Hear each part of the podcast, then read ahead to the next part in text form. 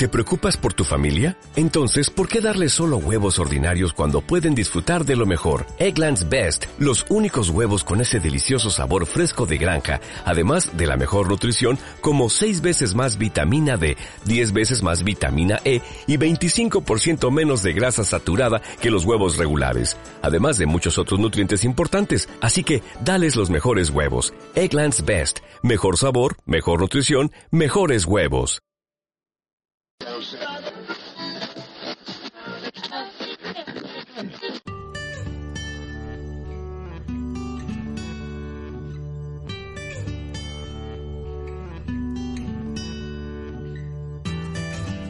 Bienvenidos a Luces Extrañas, el programa sobre astronomía, astrofilia y alguna rareza que otra.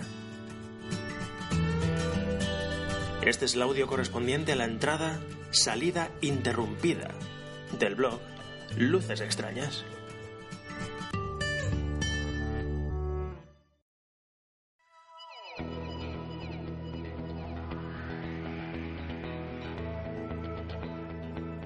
Aprovechando una ventana observacional y ausencia de vientos es, eh, entre semana, me voy a mi lugar habitual de observación, a unos 15 kilómetros al norte de Alcublas.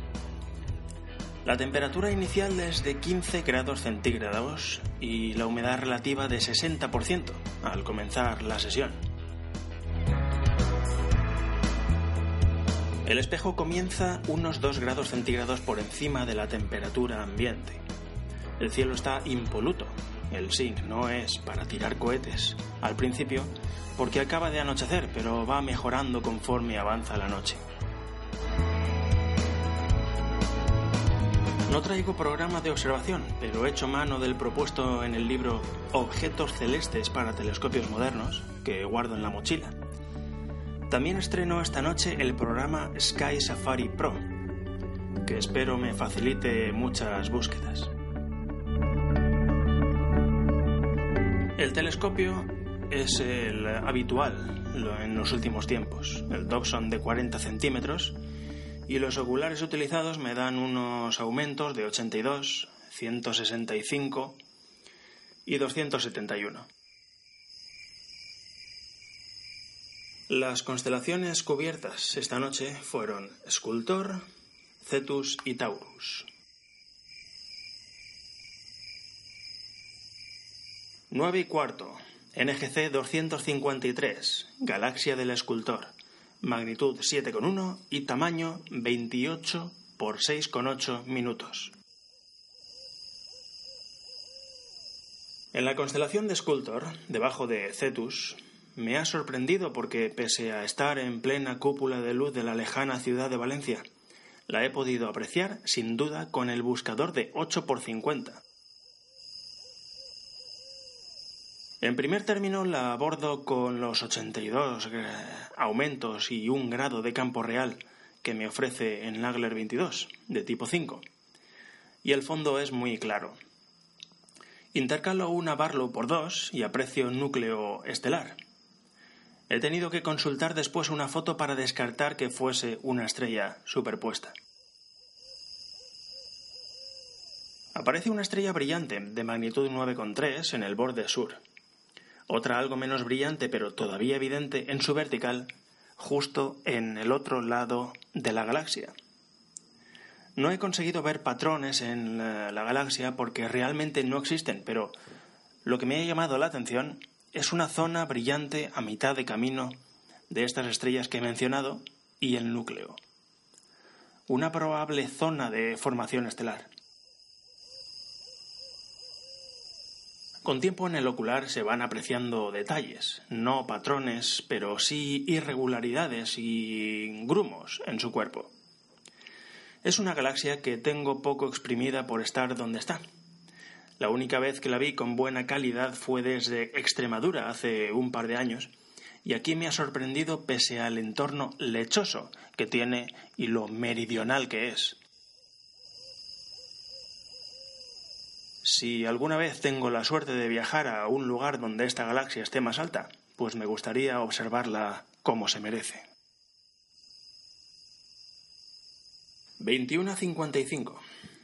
El aparatejo de medir la oscuridad del cielo, SQM, da un valor mediocre, 21,0, aunque la impresión que me causa el cielo es más positiva.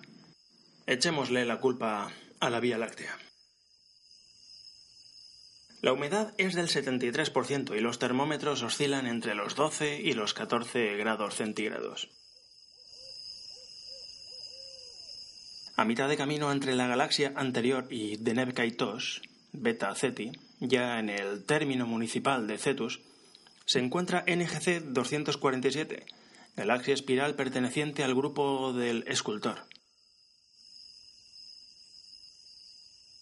La he detectado a 82 aumentos, haciendo barrido por la zona donde se debía encontrar, ya que buscarla de forma estática me hubiese resultado difícil encontrar indicios de galaxia, por difusa.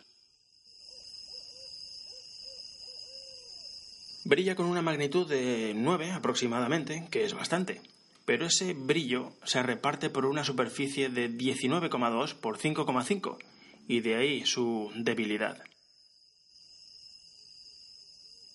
No es visible en el buscador debido al brillo de esta zona del cielo. Se encuentra ladeada 170 grados. No veo núcleo brillante, sino uno pequeño, apretado y estelar. Y hay una estrella brillante en el extremo sur de la galaxia, de magnitud 9,1 creo. Doblo aumentos. Se pueden apreciar unas cuantas estrellas superpuestas. Yo diría que una media docena. Consultando posteriormente imágenes aprecio que alguna de estas estrellas sea probablemente una zona de formación estelar similar a las tan evidentes zonas de Messier 33. Antes de que los efectos de estar unos minutos al ocular se manifiesten, la impresión es estar ante una galaxia irregular. El núcleo está ladeado hacia el norte y el resto de la galaxia se extiende hacia el sur, el lado norte de la galaxia está parcialmente ocupado por una zona extrañamente poco brillante que hace que observándola en estas condiciones sea casi indetectable. 10 y 20. Ya que estamos por Cetus, en las cartas aparece un cercano objeto conocido e interesante en pleno cuerpo de la ballena, 6 grados en vertical desde Deneb Kaitos, se trata de NGC 246, la nebulosa de la Calavera. Es una nebulosa planetaria de magnitud 10,4 y unas dimensiones de 4 por 3,5.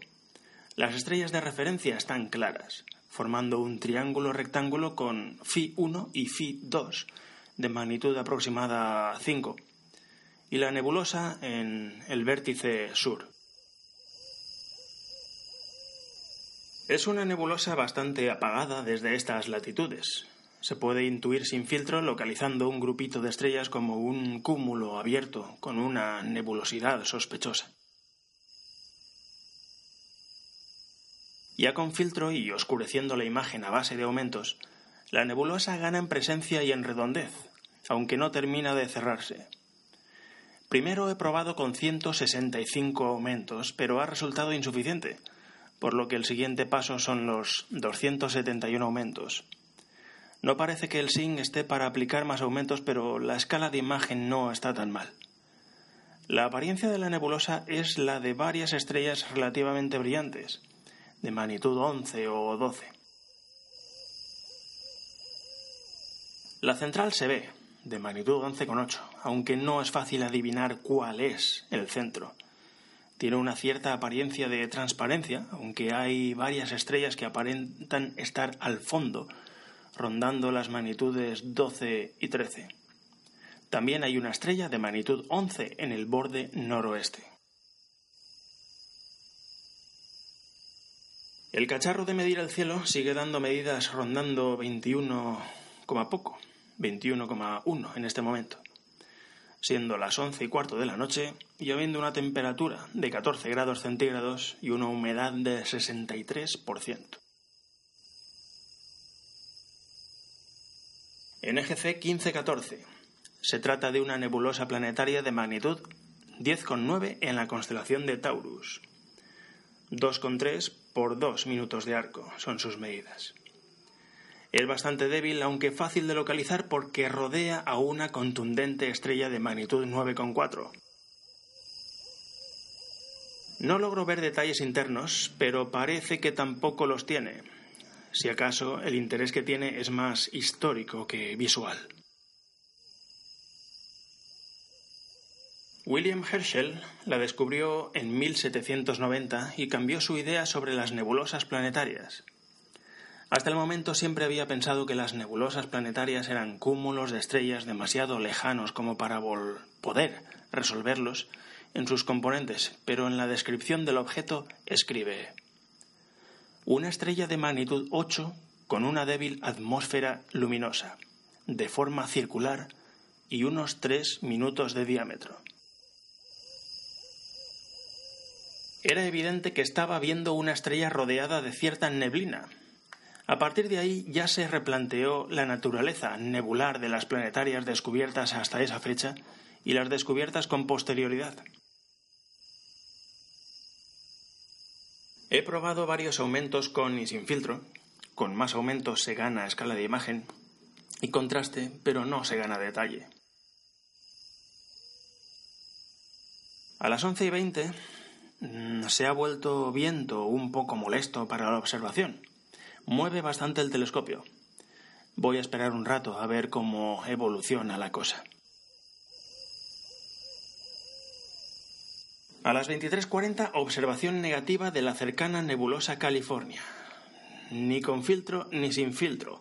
Lo único que constato por la zona es la presencia de alguna nebulosa oscura o nube molecular poco definida. 12 menos 5.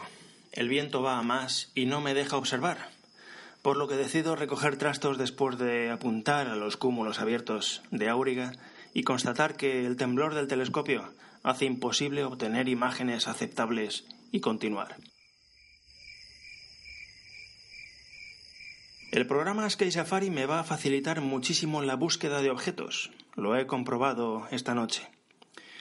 Dicho esto, también digo que un plan de observación previo o alguno a la carta sería un complemento perfecto para las rutinas a pie de telescopio. Un saludo y nos vemos por ahí fuera.